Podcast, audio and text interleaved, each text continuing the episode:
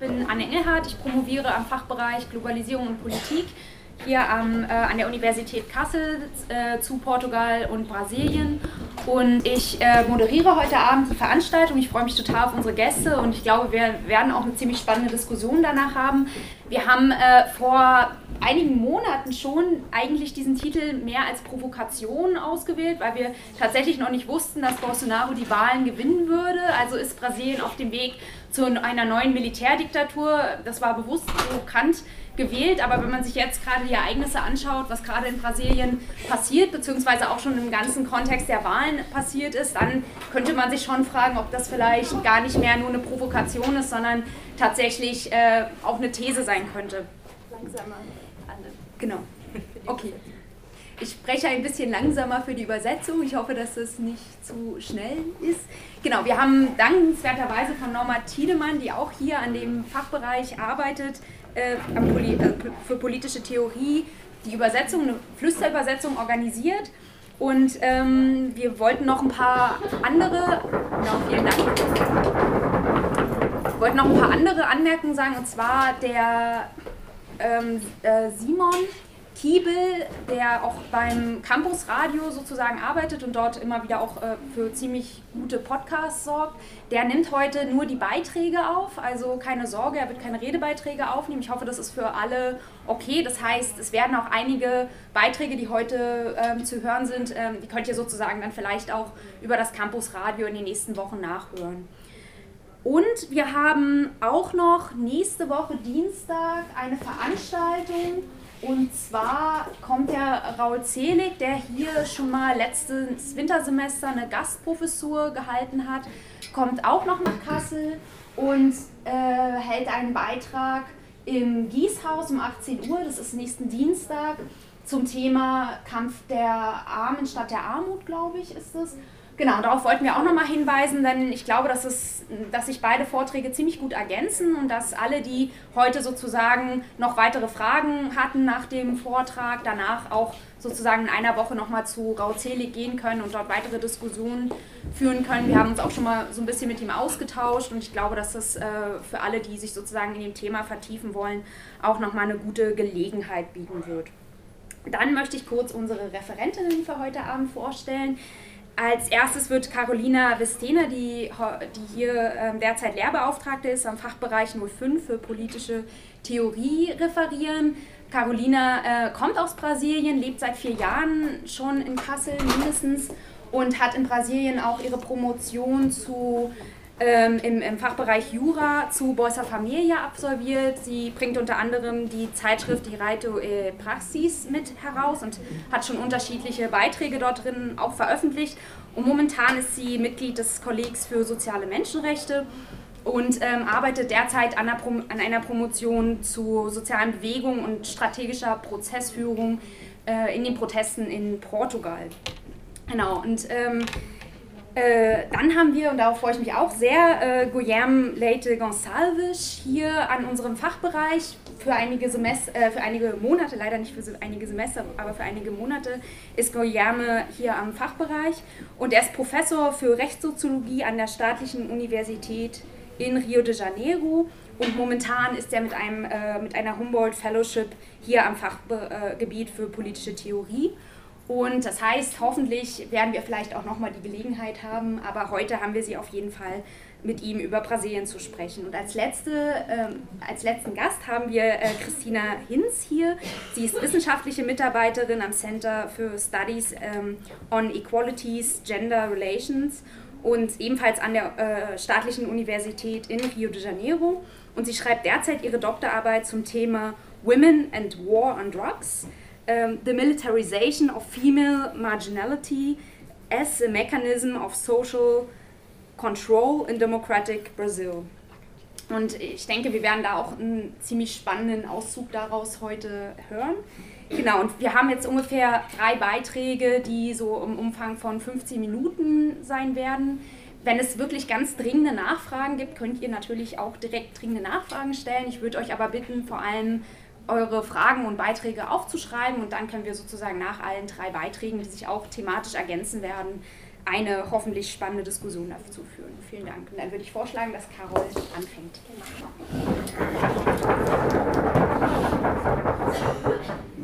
Ähm, ich rede so im Stehen, weil da meine Stimme kommt ein bisschen lauter. Merk, habe ich das schon gelehrt hier.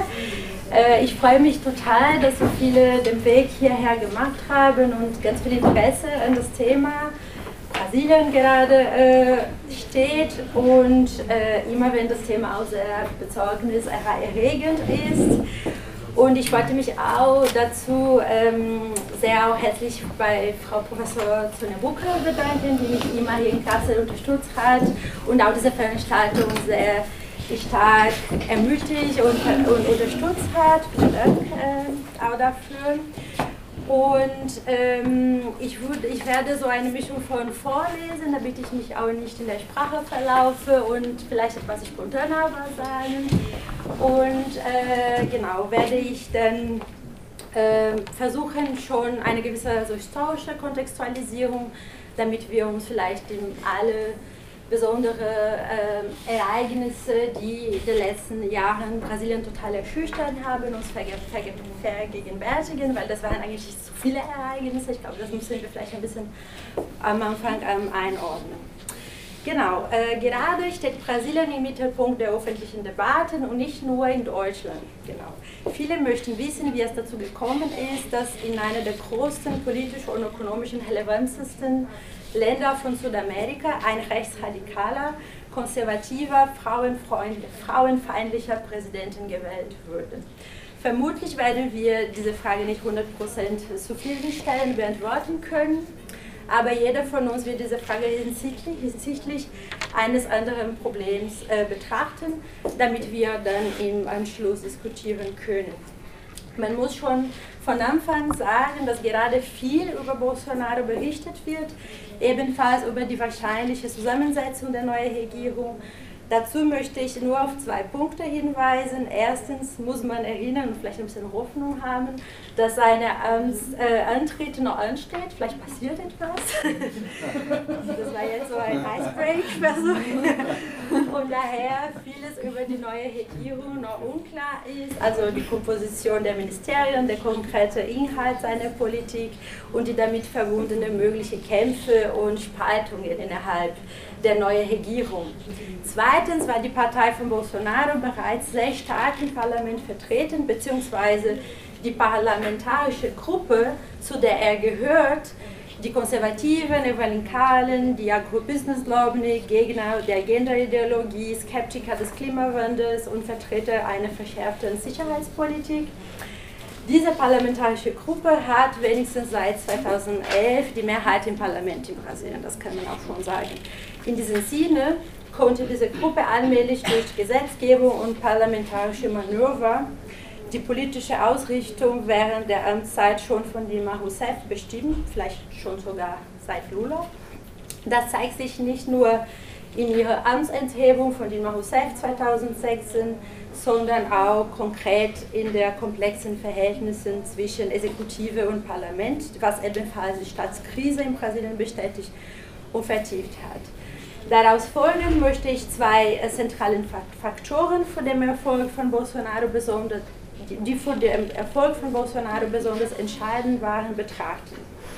Der erste Faktor ist die Politik der Arbeiterpartei-Regierung selber, die in eine neoliberale, privatisierungsfreundliche Richtung verlief, ohne die soziale Frage radikal transformativ zu betrachten oder Alternativen zu den Conditional Cash Transfers für die Sozialpolitik zu entwickeln. Das zweite ist die schwache Aufarbeitung der während der Diktatur begangenen Straftaten, was bis heute dazu führt, dass Teile der Bevölkerung die Praxen dieser Zeit verherrlichen, ihre Gewalt verharmlosen oder sie eigentlich noch mehr oder sich noch eigentlich noch mehr eine starke Hand oder eine strikte Sicherheitspolitik wünschen. Äh, um das, ups, das um das zu unterstreichen, werde ich mich in meinem Beitrag überwiegend, überwiegend auf den jüngsten historischen Kontext konzentrieren, besonders mit Blick auf die zentralen politischen Transformationen und Mobilisierungsprozesse. Der politische-ökonomische Punkt wird von Guilherme Leite Gonçalves gleich vertieft. vertieft. Da ich den ersten Punkt mache, das habe ich auch schon gesagt, werde, und werde ich dann uns zentrale Momente der Brasilien äh, der, Geschichte, der brasilianischen Geschichte vergegenwärtigen. Ähm, meine kurze Präsentation ist dann in drei Punkte gegliedert. Zunächst fasse ich ganz grob die Geschichte Brasiliens von der Diktatur bis zu der Demokratisierung zusammen. Wenn wir überhaupt über eine Rückkehr der Diktatur reden, lohnt es sich vielleicht einen Blick, einen Blick auf die Merkmale dieses vergangenen autoritären Regimes des Landes zu werfen. Dann skizziere ich ein, einige konkrete Politiken der PT-Regierungen im Rahmen der demokratischen Erfahrung und unterteile diese in drei Phasen. Danach betrachte ich die Staatskrise, die schon äh, von 2015, wo sie dann beginnt, die mit dem Prozess von der Amtsenthebung von Dilma Rousseff beginnt, über die Regierung von Michel Temer und dann auf die Verhaftung von Luiz Inácio Lula da Silva im April dieses Jahr und erläutere die Entwicklungen bis zu der Wahl von Jair Bolsonaro. Das klingt jetzt gerade sehr viel, aber ich versuche das in zehn Minuten noch zu schaffen, damit wir vielleicht diese Puzzle rekonstruieren können. So, hier sehen Sie auch die Präsidentin der neuen brasilianischen Republik. Äh, mein erster Punkt ist äh, die Diktatur Brasiliens, die beginnt mit der Machtübernahme durch das Militär in 1964, nachdem Versuche, eine progressive, soziale, universelle Politik zu entwickeln, gescheitert sind. In dieser Zeit herrschte ein antikommunistischer Diskurs, der die sozialdemokratische Regierung Brasiliens damals auf die Seite der Feinde der Demokratie in eine Dynamik des Kalten Kriegs äh, stellte. Diese Diktatur wird von einer Folge von Militärregierungen mit autoritären und nationalistischen Charakter gekennzeichnet. Diese Periode ist ebenfalls durch den Ausnahmezustand geprägt, in dem die Regierung durch Verordnungen, und, durch Verordnungen die Grundgesetze und die Rechtsstaatlichkeit allmählich äh, abbaute. 1968 wurde die I, I5, I5-Verordnung äh, erlassen, ein Ausnahmsgesetz, das die Verschaffung der politischen Verfolgung ermöglicht und zuletzt sogar die Schließung des Parlaments bis 1969 anordnet.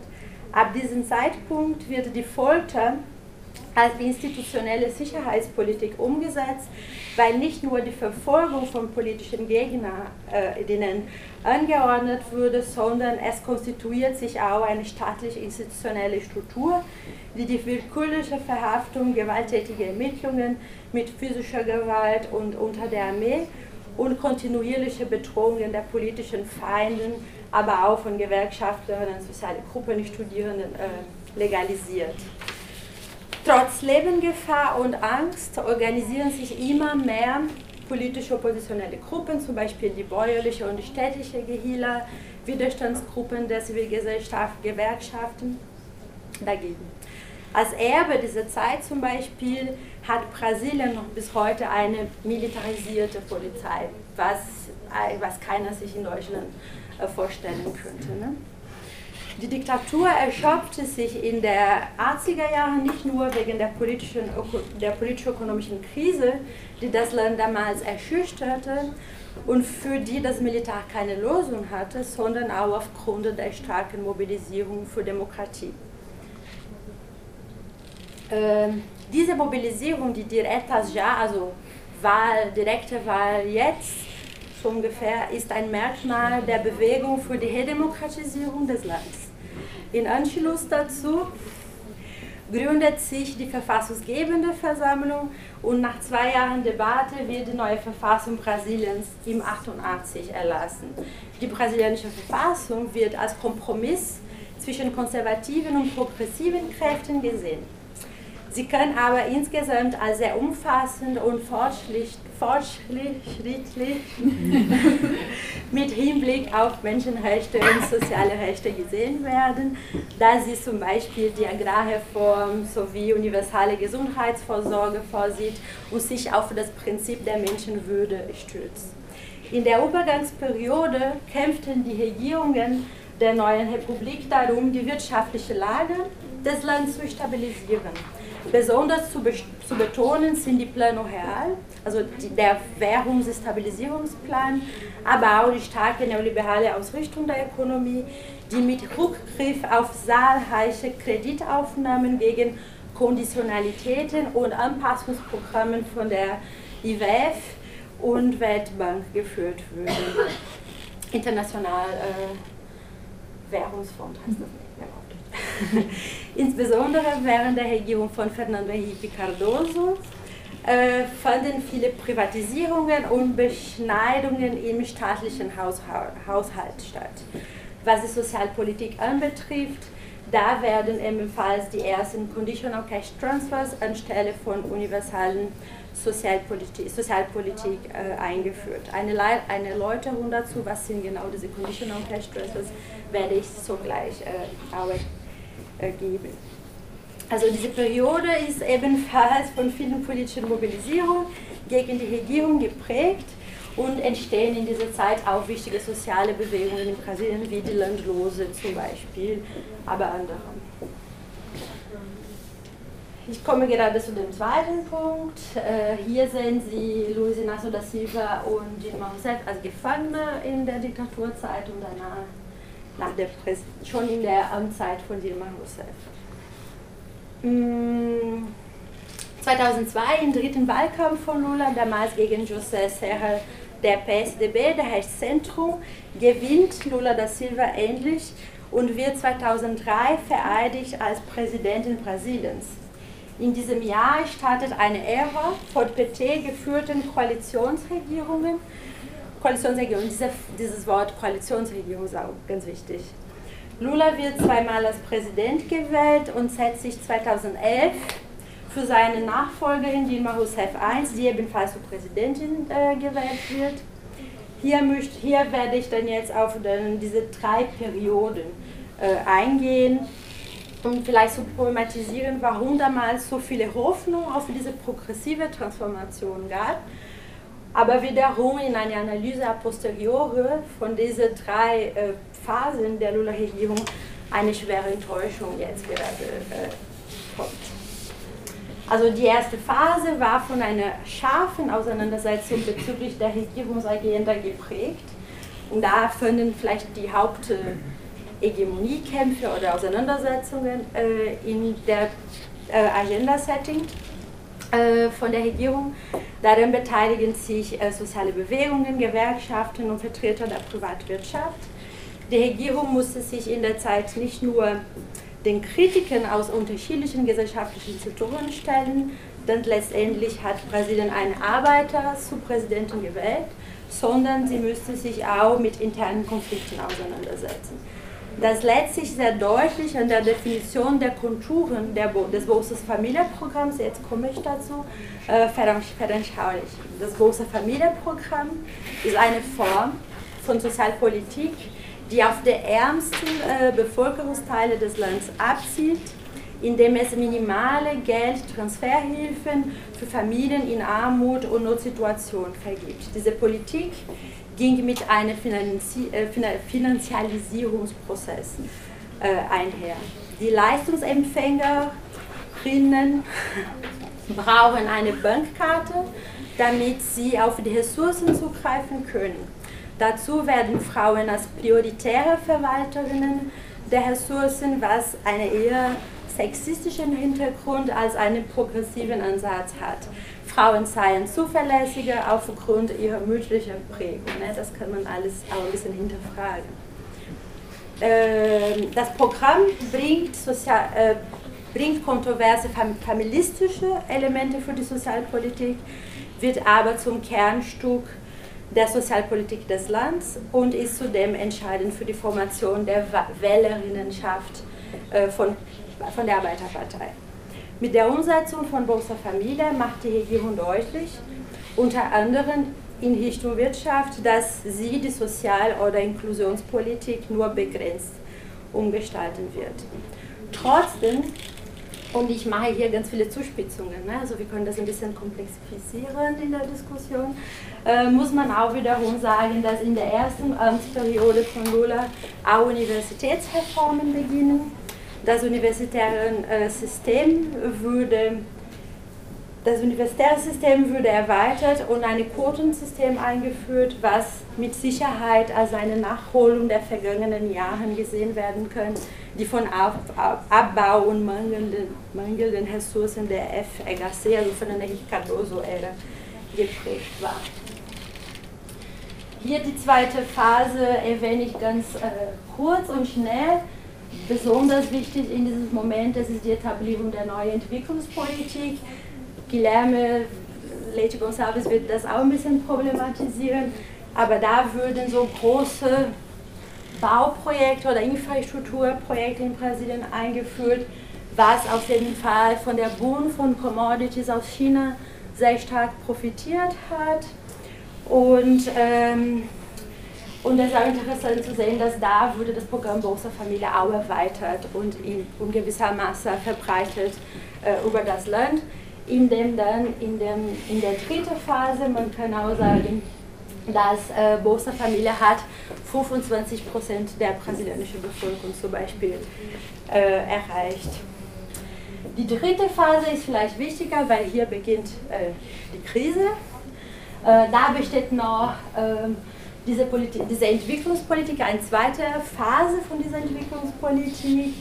Äh, aber da starten auch die Prozesse, die zu dem tiefen Krise des Petismus, so wie wir nennen, ne, diese Phase von der Arbeiterpartei, die PT-Regierung. Äh, und da äh, beginnt ne, dieses Prozess.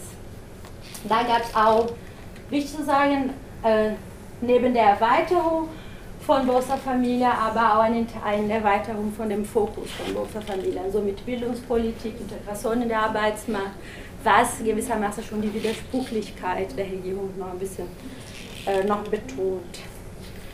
Äh, diese Phase, ähm, dieses Moment ist auch wichtig wegen der großen Mobilisierungen im Juni 2013, die etwa ein bisschen wie gerade total viel debattiert, auch in Deutschland ist es wie die Gelbwesten jetzt gerade in, Deutsch, in Frankreich ein bisschen erinnert weil sehr behächtige Fragen wurden aufgeworfen, aber da inzwischen nationalistische und rechtskonservative Diskurse in den, in den Demonstrationen auszusehen waren. Und, ähm, aber das ist sehr, sehr umstritten, ich will das einfach nicht oh, sagen, dass das gleich ist. ähm, aber wichtig ist aber zu betonen, dass ab 2013 die ersten rechten Gruppen äh, Aufwind in Brasilien bekommen auch haben und Teil der politischen Szene von Brasilien. Also seit der Diktatur bis 2013, diese Gruppen waren nicht organisiert oder wenigstens nicht äh, visibel organisiert und ab 2013 steigen sie in der Politik und, und in den nächsten Wahlen in den Parlament ein. Da beginnt auch die große Ermittlungen, der große Korruptionsskandal, das ist auf jeden Fall äh, schon bekannt, auch in Deutschland. Und dann komme ich zu der Staatskrise und zum Ende meiner Präsentation. Äh, hier, also ich würde dann vielleicht einfach schlichtartig ein paar Punkte von diesen drei Momenten äh, betonen. Erstmal das äh, Impeachment oder die Amtsenthebung von Dilma Rousseff, das die Gründe dafür sind auszufinden in der Krise innerhalb der Koalition, ne, eine, eine Schwierigkeit um unterschiedliche Interessen in einer Koalition, die gewissermaßen sehr groß war und die ganz viele Interessen vertreten hat, zu finden, aber auch eine besondere Figur oder eine, ein, ein, eine sehr prägnante äh, Person in dieser Phase war Eduardo Cunha, der Parlamentvorsitzende, der irgendwie nicht, der schon verstrickt war in, in Korruption und hat dann Dilma Rousseff die ganze Zeit mit dem Amtsenthebungsverfahren ein bisschen erpresst und dann letztendlich konnten sie nicht mehr aushalten, weil die PT-Regierung meinte, nee, wenn dieser Korruptionsskandal zum einen Ermittlungsausschuss kommt, wir würden Eduardo Cunha nicht mehr schützen. Und das war eigentlich einer der Auflöser von der ganzen Impeachment-Verfahren. Ne? Ähm, ist auch interessant zu sehen, dass die Würde dann äh, von dem Amt äh, entsetzt und der Hauptvorwurf war, dass es gäbe ähm, Probleme in der Finanzen, in der, in der Finanzen der Regierung und der Verwaltung soziale Programme. Diese soziale Programme kommen immer im Mittelpunkt auch von dieser politischen Auseinandersetzung. In 2016 würde sie in eine von den grüßlichsten, also von den frappierenden Momenten der präsidentischen Geschichte aus dem Amt äh, entsetzt. Und die Regierung-Thema beginnt dann 2016, 2018 mit einer Vertiefung der politischen und ökonomischen Krise in Brasilien, mit aber auch einer militärischen Intervention, aber auch mit ganz vielen sozialen Aufständen, wie zum Beispiel die LKW-Streik äh, letztes Jahr. Und auch besonders auch zu betonen, dass aber auch in 2013 hatte die Regierung Dilma auch ein Antiterrorismusgesetz erlassen, was jetzt langsam wird auch gegen äh, Sozialaufstand äh, angewendet. Genau. Hier wollte ich einfach ganz kurz einige Probleme dann von, der, von dem Kontext der Wahlen 2018 hervorheben. Also das ist eine ist die Verhaftung von Lula, aber dass Lula immer als er verhaftet war, er war Kandidat in einer langen Zeit des Wahlkampfs, äh, was ein total umstrittenes Thema gerade ist, ob das strategisch richtig war oder nicht, dass Lula so lange gewartet hat, bis dann ähm, letztendlich Fernando Haddad die Kandidatur des, der Arbeiterpartei übernommen hat. Äh, es ist auch interessant zu sehen, dass es gab eine starke Spaltung des linkliberalen Spektrums. Man konnte sich auch denken, vielleicht wenn alle verbunden werden, hätte Bolsonaro nicht ge äh, gewonnen. Das können wir nicht wissen. Äh, eine soziale Krise und ich würde sagen, dass auch die Linke, also die soziale Krise vertieft sich auch in dieser Zeit mit Arbeitslosigkeit, politische und ökonomische Krise, aber es gab kein alternatives Projekt zu der neoliberalen Politik, auch von der Seite von PT. Und ein wichtiges Element, was wir als äh, engagierte Bürgerinnen in, in dem Land, in der Welt diskutieren müssen, ist auch Einfluss, der Einfluss von Fake News. Also das war echt wichtig und sehr prägend für das Ergebnis der Wahl. Ne? Also, die, der, also es gab eigentlich, also die TV-Duell haben eigentlich keine Bedeutung gehabt, diese äh, Wahl in Brasilien, Öffentlichkeit, Zeitungsartikel eigentlich die Kampagne, besonders aus, aus der Seite von Bolsonaro, hat in WhatsApp stattgefunden. Ne? Das ist auch sehr wichtig zu sagen, mit ganz vielen falschen Informationen. Dann zum Schluss, bin fast soweit. Hier habe ich dann zusammengefasst die Hauptmerkmale des Diskurs von Bolsonaro und dann möchte ich zu meiner These von Beginn zurückkommen und den Punkt zu machen, dass der Erfolg von Bolsonaro ein Ergebnis der zögerlichen Antwort auf die soziale Frage während der PT-Regierung ist, auch wenn man jeden Fall anerkennen muss, dass einen langfristigen Vergleich mit der Politik, in einem langfristigen Vergleich mit der Politik der 90er Jahre, die Arbeitspartei mit ihrer Politik eine soziale Mobilität und die Verbesserung der Lebensbedingungen besonders in der vergessenen Ecken Brasiliens, äh, ermöglicht hat. Und genau diese Widersprüchlichkeit, zögerlich, zögerlich, aber doch etwas hat bitte gemacht, konnte man sagen, äh, kann ähm, in einer autoritären Gesellschaft wie der brasilianischen vielleicht erklären, warum das Ergebnis der Wahl uns gerade mit dem nackten Gewalt des Diskurses von Jair Bolsonaro konfrontiert. Genau, also man würde sich fragen, wenn PT so neoliberal war, warum doch musste PT jetzt weg aus der Regierung äh, sein und ein Rechtsfaschist in der Regierung kommen? Das ist jetzt die Frage, die wir weiter diskutieren wollen. Vielen Dank für, vielen Dank für Ihre Aufmerksamkeit.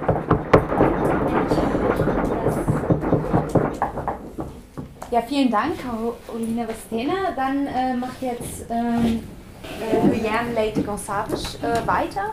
Und ähm, ich weiß nicht, bleiben wir hier sitzen oder habt ihr, vor, habt ihr auch Präsentationen? Ich habe nur zwei, zwei Bilder. Okay. Ich dich schon hier?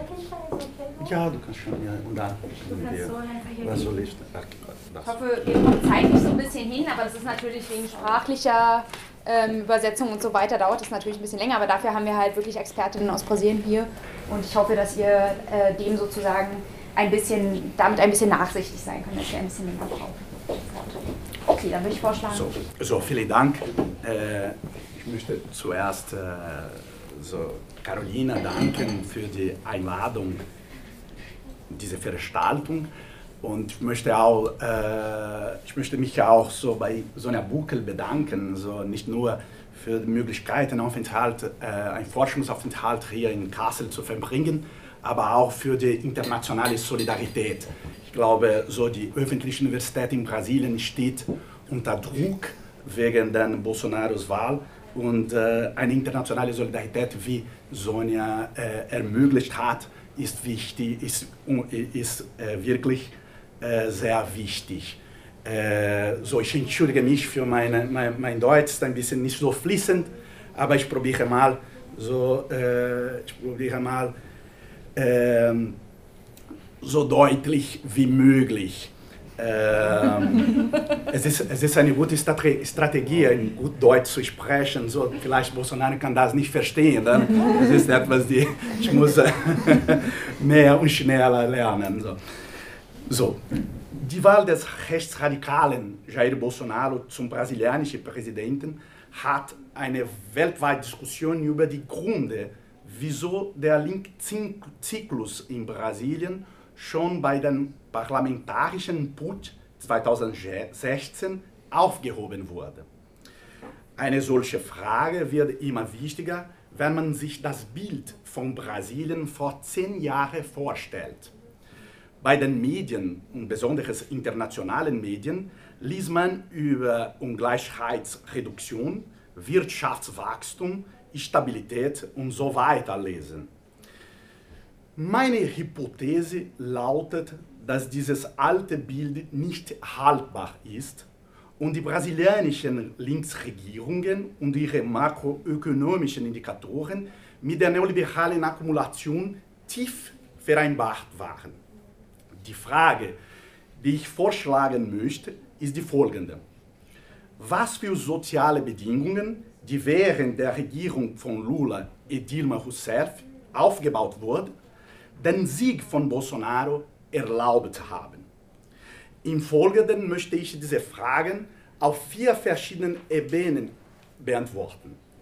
Zuerst Einkommenskonzentration, zweite Klassenideologie, zweite Finanzialis Finanzialisierungsgrade der Wirtschaft und vierte Wachstumpolitik in der APT, Arbeiterpartei-Regierung. So, ich fange mit der Einkommenskonzentration an. Das ist die Indikatoren von den Gini-Koeffizient. Die durch die Gini-Koeffizient gemessene Einkommen, Einkommensungleichheit ist moderat bis erheblich im linksregierten Brasilien zurückgegangen. Warum dieser Rückgang und wieso sehr moderat? Die von den brasilianischen Linksregierungen erzielte soziale Verbesserung ergab sich aus einer Kombination von Geldtransfers an die ärmeren Bevölkerungsgruppen und der realen Aufwertung des Mindestlohns. Die, die, die, die, Diskussion über die Geldtransfers, so Carolina Vestena hat ein spannendes Buch darüber leider auf Portugiesisch geschrieben, aber in dieser Lage und die Situation, die, die diese Informationen verbreiten, äh, verbreiten muss, ich glaube, eine Übersetzung ins Deutsche ist notwendig. So. Durch Programme wie Zugangsquote zur Albindung, Albindung, Ausbildungsplätzen, ein Diskriminalisierungsgesetz sowie spezielle Förderprogramme wurde wiederum die gesellschaftliche Stellung von Frauen, Schwarzen und Indigenen von der brasilianischen Linksregierung aufgewertet. Gleichzeitig wurde keine progressive Steuerstruktur in Brasilien angetastet. Dabei werden Konsum und Erträge aus Arbeit scharf besteuert, während die Kapitalgewinne und Eigentum kaum oder gar nichts belastet werden. Dies führt dazu, dass der brasilianische Staat generell über eine im Vergleich zu den europäischen Sozialdemokratien geringe Umverteilungsmacht verfügt. Während der Staaten in Ländern wie Schweden oder Deutschland die vom Markt hervorgegangenen Einkommensungleichheit durch Steuern halbiert, kann der brasilianische Staat unter der Linksregierung die wirtschaftlich produzierte Ungleichheit nur minimal reduzieren. Zum zweiten Punkt, Klassenideologie. In Brasilien haben die Hervorhebung der individuellen sozialen Mobilität und der Erweiterung der Konsummöglichkeiten der neuen Mittelklassen immer mehr ins Zentrum der linken Regierungsrhetorik gerückt. In allgemein wählten die Linksregierungen einen Diskurs, in der der Wohlstand aller oder die Arbeiterinnenklassen nicht betont wurde. Im Zentrum dieses Diskurs stand hier nicht die Universalisierung der sozialen Politik, die Rationalisierung der öffentlichen Dienste oder Güter, Wirtschaftsplanung oder die Stärkung der Rolle der Gewerkschaften. Es fehlten die diskursiven Elemente, die sich auf eine Kritik am Prozess der Kommodifizierung oder mindestens auf den Wohlfahrtsstaat beziehen. Dritter Punkt. Finanzialisierungsgrad der Wirtschaft. Ich zeige dieses Bild, die Sie können so einfach die Finanzialisierungsgrad verstehen. Die Grafik zeigt die Entwicklung der Profitraten in Brasilien. Das heißt, das Verhältnis zwischen den Finanzialisierungsraten und der Akkumulation produktiven fixen Kapitals. Es ist selbstverständlich, dass es gibt andere Faktoren für die, für die, für die, äh, äh, äh, für die äh, Einordnung der Profitraten, aber die beiden sind die wichtigsten Faktoren. In der Zeit der Modells der, der Industrialisierung mittels Importsubstitution, das war eine Modelle von 1945 1945 bis 1989, wo ein großes Projekt zur Industrialisierung Brasilien äh, äh, äh, hat so die, die Regierung versucht, das durchzusetzen.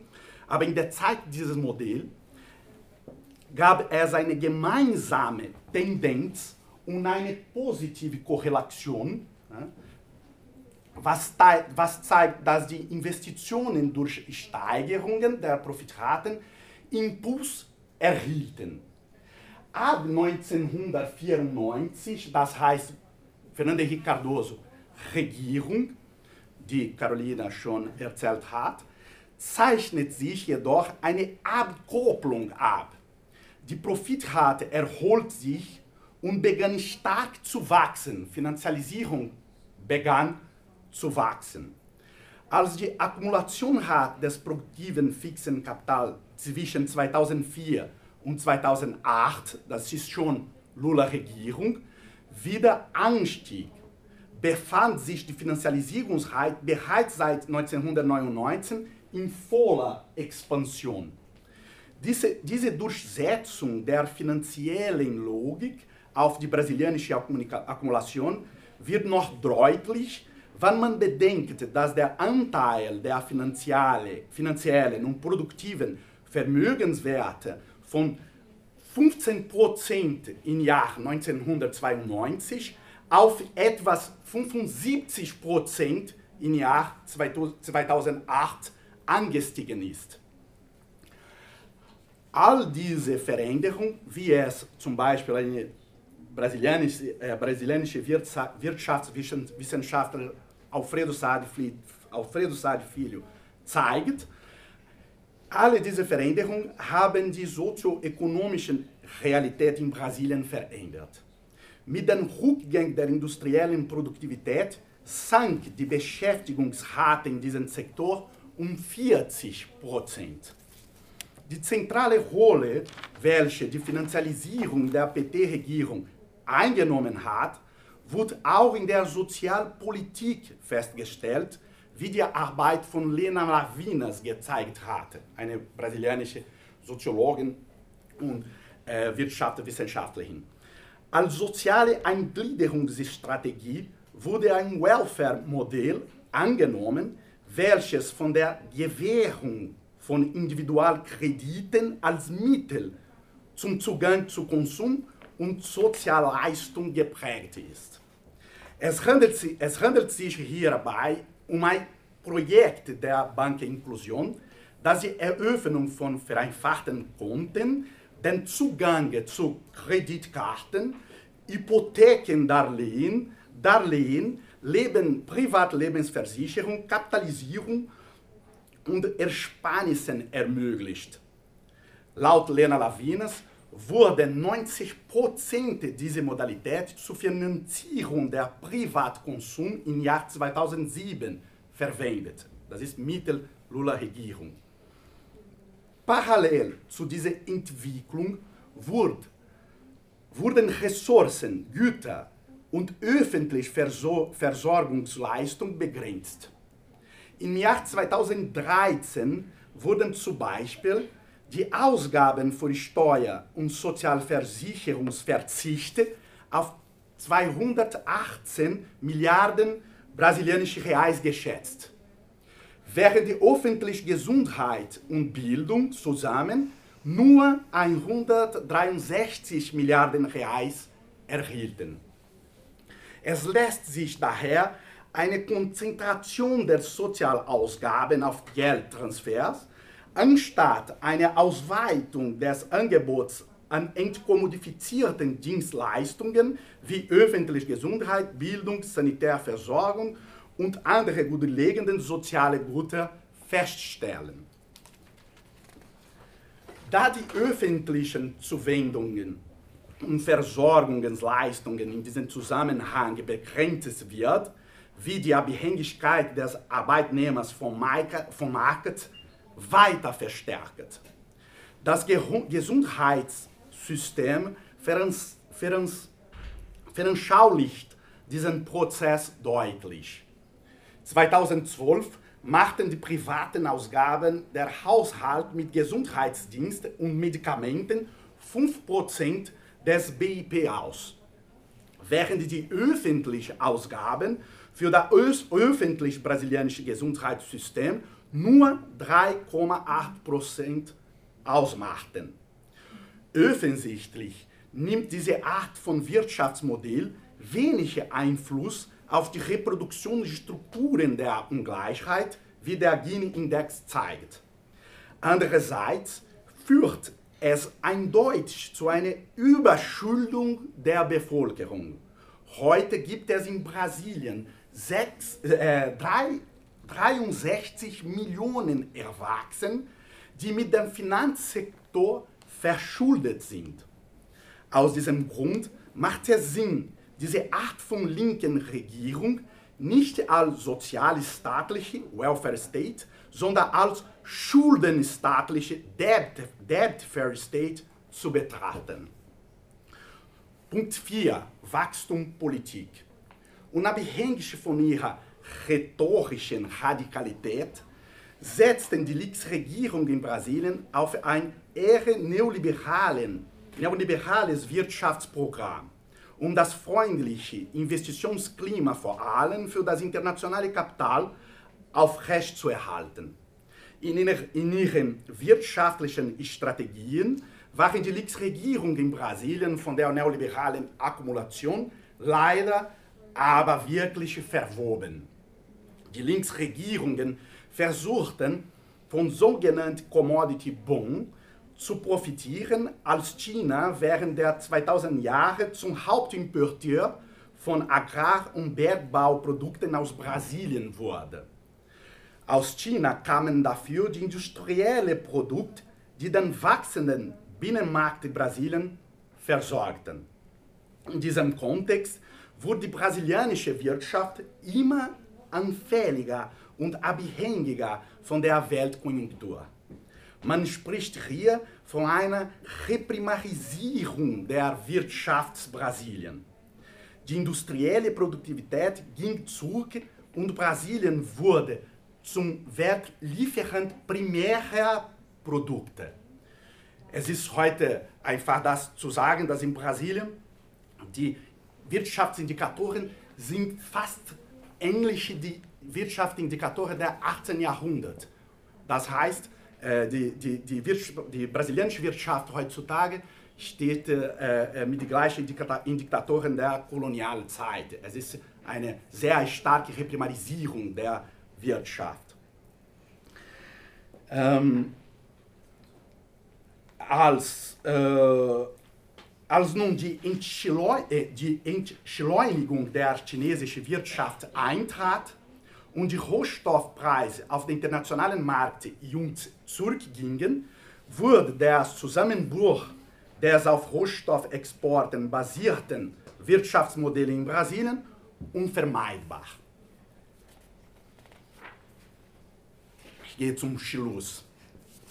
Die linken brasilianischen Regierung haben die finanzkapitalistische Landnahme des Sozialen nicht widergesprochen.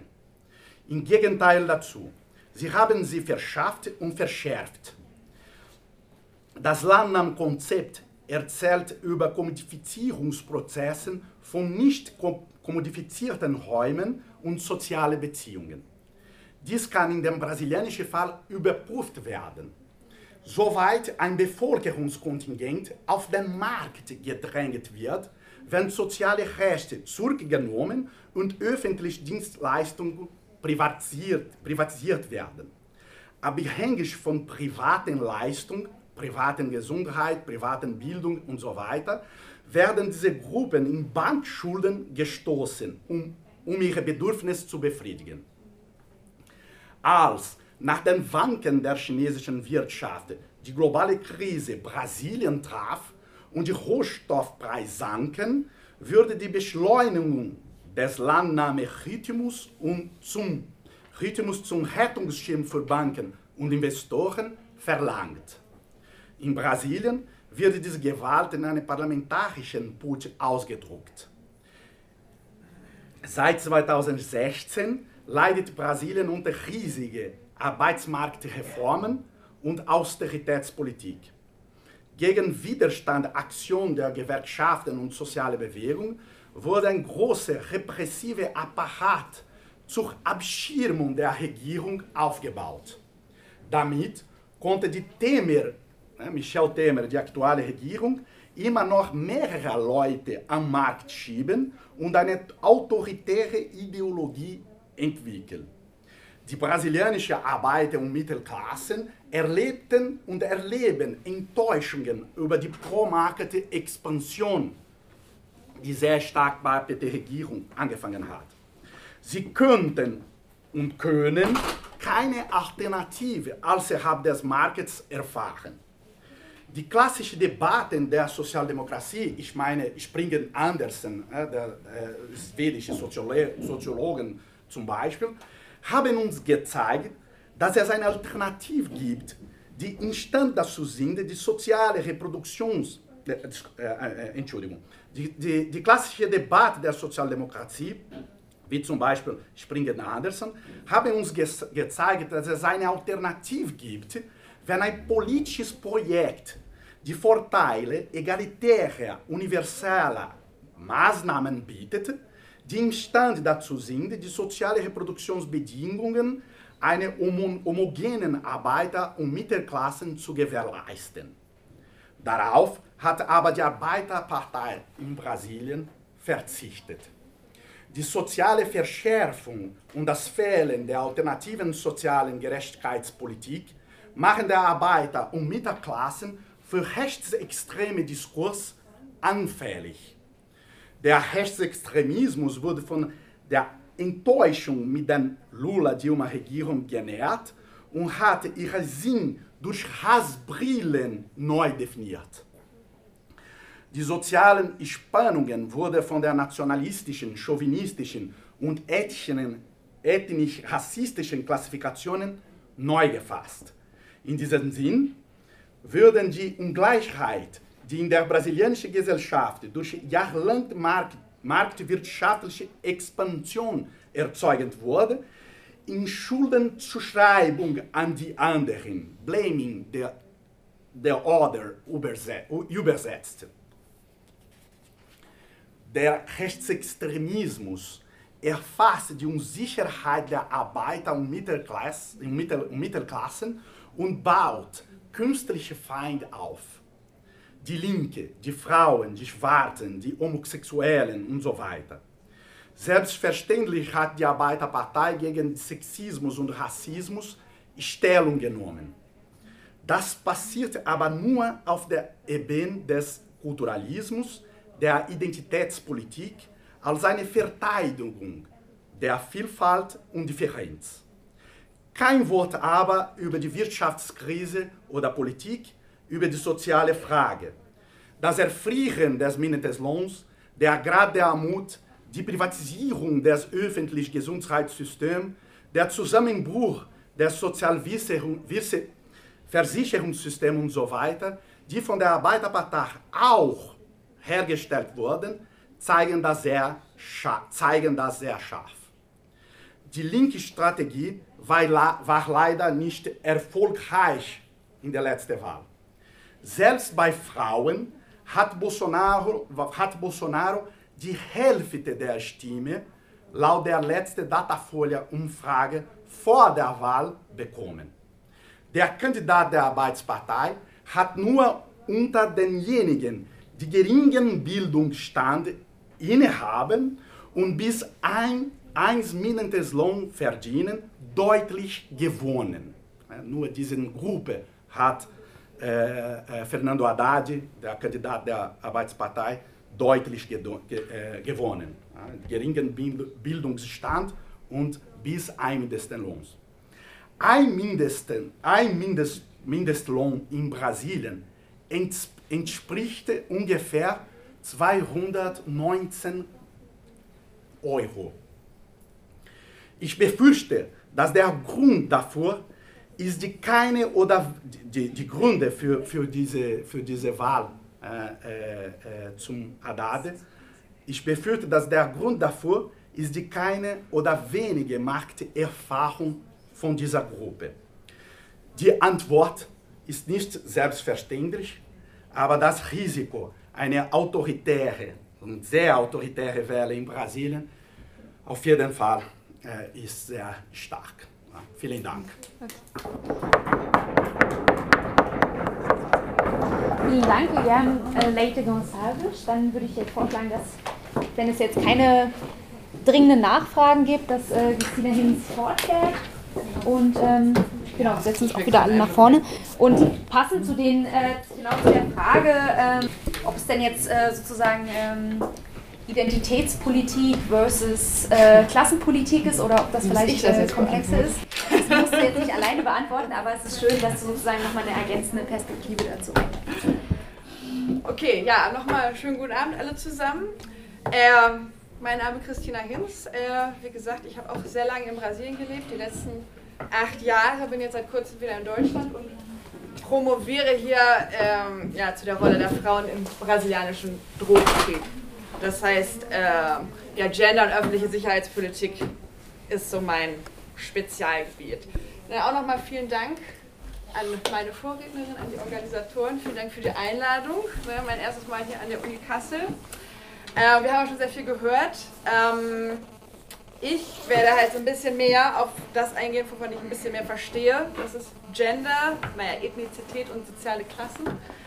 Ähm, und ich werde hier eine Hypothese ne, für das Erstarken der extremen Rechten in Brasilien und natürlich die Wahl von Jair Bolsonaro präsentieren, die auf diese drei Faktoren eingeht. Und ich glaube, so ein ganz zentrales Argument, was ich hier so ein bisschen ausführen möchte, ist, dass die Wahl Bolsonaros Ausdruck von Angst ist. Ne? Und Angst, äh, die sich in verschiedenen Ebenen ausdrückt. Ne? Angst einmal, die sozusagen Resultat einer Krise der Männlichkeit ist werde ich so ein bisschen entwickeln. Und allgemein Angst ne, vor sozialen und insbesondere kulturellen Veränderungen in der brasilianischen Gesellschaft, ne, die ja, die Gesellschaft halt nicht wenige gesehen hat in den letzten Jahren. Gut, Bolsonaro wurde im Oktober gewählt mit mehr als 55 Prozent der gültigen Stimmen. Und jetzt guckt natürlich die Welt nach Brasilien und fragt sich, wie konnte das passieren? Ne? Guillermo hat gerade schon so ein paar äh, ja, Zahlen präsentiert. Äh, äh, dafür bin ich sehr dankbar, ne, was ein bisschen zeigt äh, die Wählerschaft von Bolsonaro. Ne? Guillermo hat gerade gesagt, dass äh, die Gruppen, in denen Haddad, also der Gegenkandidat der Arbeiterpartei, äh, eindeutig gewonnen hat, sind die Leute, die, die, von einem Mindestlohn im Monat leben oder weniger. Das heißt, die sehr armen ne, in Brasilien und die Leute mit einem geringen Bildungsabschluss. Ne? Die Gruppen, wo Bolsonaro gewählt haben, sehen, oder deutlich gewonnen haben, hatten, die sehen ein bisschen anders aus. Äh, das sind einmal die Männer, wo er einen großen Vorsprung gewonnen hat, die Weißen, äh, die Personen, die zwischen drei und fünf Mindestlöhnen verdienen, also natürlich ist das nicht viel, aber in bestimmten Regionen von Brasilien kann man damit schon leben, ne? also so ein bisschen besser gesellschaftlich gestellt sind, äh, und auch die Menschen mit einem höheren Bildungsabschluss. Ne? Äh, natürlich ist das Bild ein bisschen komplexer als das. Äh, vielleicht gibt es nicht so den typischen Bolsonaro-Wähler, aber es gibt vielleicht so, ein, so, eine Tendenz unter dieser Wählerschaft, der vielleicht relativ oft durch einen weißen Mann aus der Mittel- oder Oberschicht repräsentiert ist. Ne? Äh, andere Studien, ne, da hat man natürlich gefragt, ja, warum im Vorfeld zu der Wahl, warum wollen Sie eigentlich Bolsonaro wählen? Der ist doch offensichtlich sexistisch, homophob, rassistisch und ja, äh, verteidigt Folter und so weiter. Und die Wähler haben äh, recht oft angegeben, dass sie Bolsonaro wählen wollen, weil er für Ordnung steht und Sicherheit. Ja. Wenn man sich jetzt aber so, naja, einen Großteil seiner Wählerschaft anguckt, also diese weißen Männer aus der Mittel- und Oberschicht, da fragt man sich ja eigentlich erstmal, also wofür haben wir eigentlich Angst? Ne? Das ist ja in Brasilien eigentlich die Gruppe, die am wenigsten unter Gewalt leidet. Ne? Wofür, wofür, wofür haben die so viel Angst? Na? Äh, und ich finde, das äh, Zitat von einer Performance-Künstlerin und Sängerin, Madonna Luisa Ciccone, das ganz gut auf den Punkt bringt. Nichts macht der Gesellschaft mehr Angst als eine Frau, die ihre Angst verloren hat. Ja? Ja, und vielleicht hat sie ja nicht so ganz unrecht. Ich meine, die ist ja nicht blöd, die Frau, das wissen wir ja alle. Äh, seit 2015 ne, haben Frauenbewegungen in Brasilien im Umfang und Dimension ganz, ganz stark zugenommen. Ne? Heute ist Brasilien Schauplatz einer Vielzahl von Frauenbewegungen, zu denen so ganz unterschiedliche Bewegungen gehören, wie zum Beispiel, naja, Sexarbeiterinnen, indigene Frauen, Transgender-Frauen, schwarze Frauen oder sogar Schulmädchen. Ne? 2016, darüber wird sehr wenig gesprochen, ähm, gab es diese Schulbesetzungen in Brasilien. Die haben zwei Monate lang die öffentlichen Schulen besetzt, in mehr als 1000 Schulen im Land. Und das wurde zum großen Teil von Schulmädchen zwischen 13, 14, 15, 16 Jahren angeführt. Ne? Das muss man sich mal überlegen. Ja. ja, und viele Forscher, nicht nur aus Brasilien, bezeichnen die feministischen Bewegungen in Brasilien halt aufgrund ihrer großen Vielzahl, äh, Vielfalt und insbesondere äh, Schlagkraft als die am besten strukturierten der Welt. Ja. Sie haben wahrscheinlich davon gehört, von den äh, Protesten, die ja im, Vor, äh, im, Vorfeld der Wahl stattfanden, auch in vielen Städten hier in Deutschland unter dem Hashtag Elinau, ne, Enich, äh, das ja, wie gesagt, äh, sehr, sehr große Frauenproteste waren. Also wo Frauen nicht nur im Internet sich organisiert haben, sondern auch wirklich konstant auf die Straße gegangen sind und den Widerstand gegen Bolsonaro angeführt haben. Ne? Und ja, stimmt. Naja, die Frauen ist, stellen die größte Widerstandsgruppe gegen Bolsonaros Kandidatur. Bolsonaro und all die Gruppen, die er halt auch irgendwie repräsentiert. Ne? So die Evangelikalen, die Waffenlobby, das Agrobusiness. Da. Stimmt aber auch, dass die Wahl von Bolsonaro die größte Widerstandsfront gegen Feminismus und die Frauenbewegung darstellt. Ja. Wenn wir uns aber die Entwicklung in der brasilianischen Gesellschaft in den letzten Jahren angucken, sehen wir, dass die Angst vor Feministinnen ne, eigentlich nur die Spitze des Eisberges darstellt. Was wir tatsächlich finden, sind tiefgehende Veränderungen des Kräfteverhältnisses zwischen den Geschlechtern, die viele Männer und auch Frauen, aber vielleicht eher Männer, ne, vor Orientierungslosigkeit stellt. Ne? Heutzutage ist der Mann in seiner Rolle als Familienoberhaupt und Haupternährer immer mehr vom Aussterben in Brasilien bedroht. Tatsächlich äh, hat sich die Zahl der von Frauen geführten Haushalten in den letzten 15 Jahren mehr als verdoppelt. Ja, laut einer aktuellen Studie des Demografen José Girisalves gibt es heute fast 30 Millionen brasilianische Haushalte, in denen Frauen die Entscheidung treffen. 2001 waren es nur 14 Millionen. Ne? Das ist ein sehr kurzer Zeitraum, 2001 äh, bis 2014. Ne? Was dann auch noch dazu hinzukommt, ist, dass die brasilianischen Frauen immer besser ausgebildet sind im Vergleich zu den Männern. Ja? Wenn in den 70ern äh, die Männer noch 75% der Hochschulabsolventen, äh, beziehungsweise 75% der Leute mit einem Hochschulabschluss ausmachten, begann sich diese Entwicklung äh, ab, den 2000, ab den 2000er Jahren umzudrehen. Heutzutage machen Frauen fast 60% der Menschen mit einem Hochschulabschluss aus. Ja?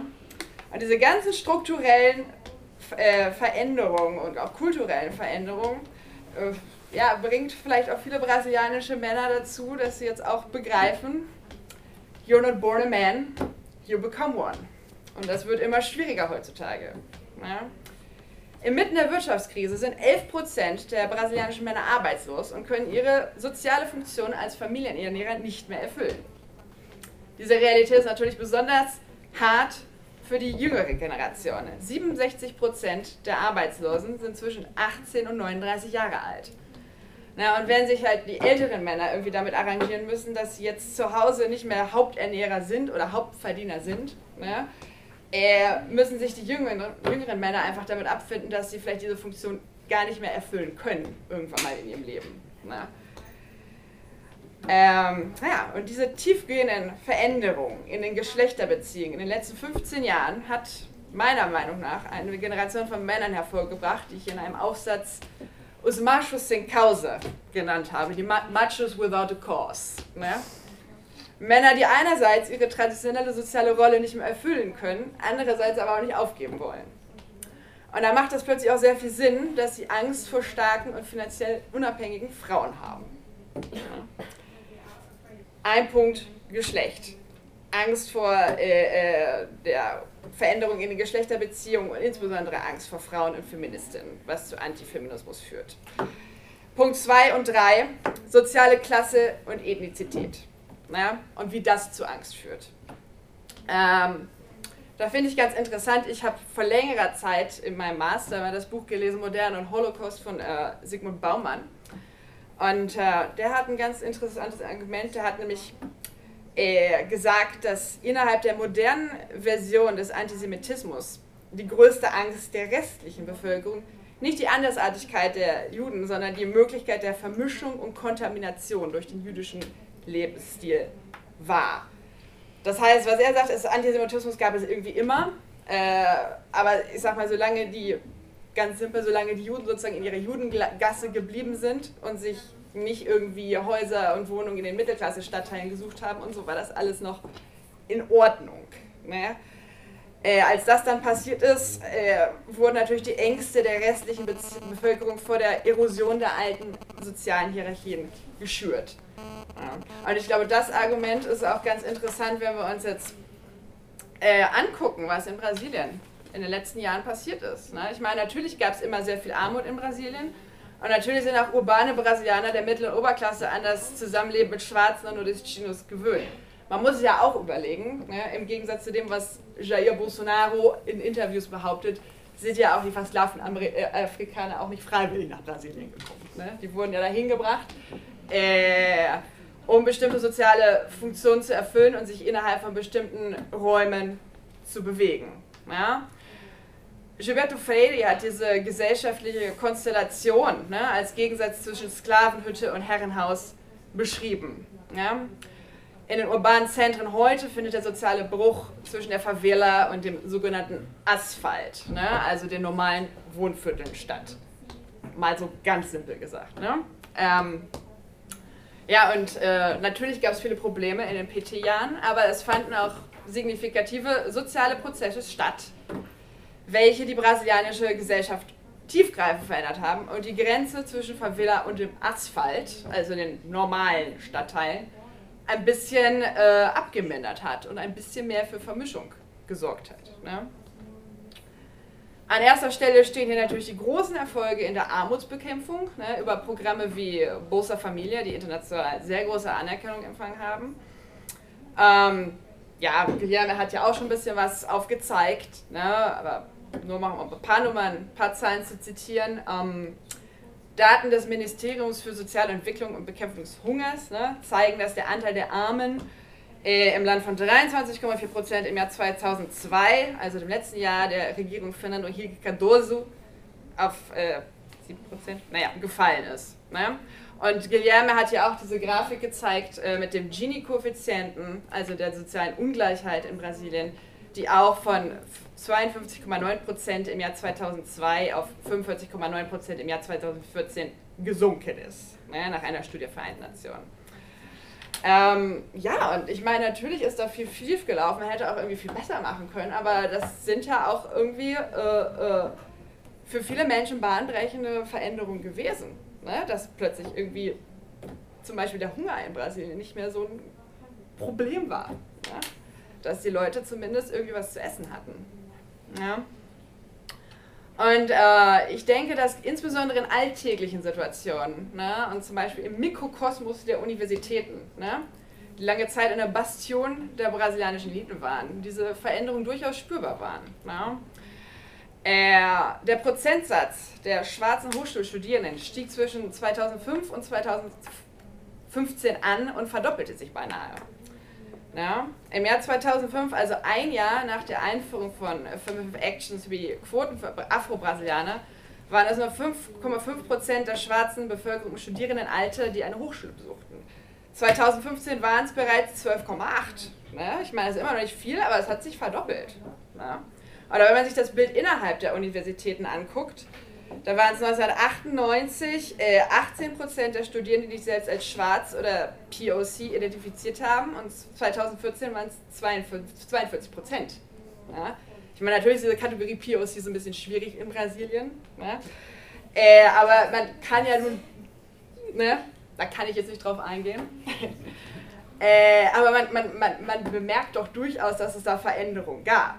Ne? Dass in, innerhalb dieser Universität eine kleine Revolution stattgefunden hat. Also ich kenne auch sehr viele Kollegen, Kommilitonen, ne, die wirklich in den Lula-Jahren Bachelor, Master und jetzt promoviert haben und wirklich aus ganz, ganz armen Verhältnissen kommen und wo das einfach vorher nicht möglich war. Ne? Und ja, so diese Studierenden, die machen halt sehr viel Lärm und stellen sehr viele interessante und unbequeme Fragen. Ne? Äh, noch eine andere Anekdote, die so ein bisschen diese, diese Angst vor der Vermischung zeigt. Äh, ich glaube 2016 war das, da gab es sogenannte Rolezinhos in brasilianischen Städten. Das heißt, da haben äh, Jugendliche aus, der, ja, aus den Favelas, aus den, aus, der, aus den Suburbs, die haben sich irgendwann einfach mal so gedacht, ja, es gibt ja eigentlich diese super schicken Malls hier in Rio, warum gehen wir da nicht auch einfach mal hin? Ne? Also die wussten ja vorher auch, dass es diese, diese Einkaufszentren gibt, wo es irgendwie so Louis Vuitton und diese super teure Marken gibt, aber irgendwie kam so plötzlich mal so das Bewusstsein, ja eigentlich könnten wir da auch mal hingehen. Ne? Warum eigentlich nicht? Ist ja nicht verboten. Ne? Dann haben sie sich irgendwie online organisiert und haben so bei Facebook so Events kreiert, dass sie sich da, dass sie da gemeinsam hinfahren und sich das mal angucken, wie das so ist bei Louis Vuitton. Und äh, ja, dann ging ein Aufschrei ne, durch die Gesellschaft. Also die Einkaufszentren haben da irgendwelche Ausreden erfunden, um irgendwie dicht zu machen. Äh, die Anwohner haben es irgendwie geschafft, die Polizei zu überzeugen, dass sie jetzt Polizeischutz brauchen. Ne, weil nämlich dann die Jungs aus der Favela und die Mädchen zu uns kommen. Ne? Und das hat äh, ja so richtig, richtig Angstschweiß bei manchen Leuten ausgelöst. Ne? Äh, das waren jetzt nur so ein paar Punkte. Ne? Äh, ich denke, es ist auch viel zu früh, so eine unglaublich ausgearbeitete Studie hier zu präsentieren über dieses Wahlergebnis. Ne? Aber ich denke, äh, ja, eine Sache wird klar, wenn man sich den Aufstieg der Frauen, der schwarzen POC sowie die Verminderung der Armut in Brasilien verge vergegenwärtigt in den letzten Jahren. Ne, die traditionelle und jahrhundertelange vor vorherrschende soziale Hierarchie geriet doch reichlich aus den Fugen. Ja? Und das spürt natürlich in erster, Linie, in erster Linie derjenige, der eigentlich immer ungefragt an der Spitze der sozialen Hierarchie stand. Ne? Der weiße Mann aus der Mittel- oder Oberschicht. Und dass Angst ein Katalysator für Hass und Intoleranz ist, wissen wir nicht nur aus der deutschen Erfahrung. Okay, vielen Dank.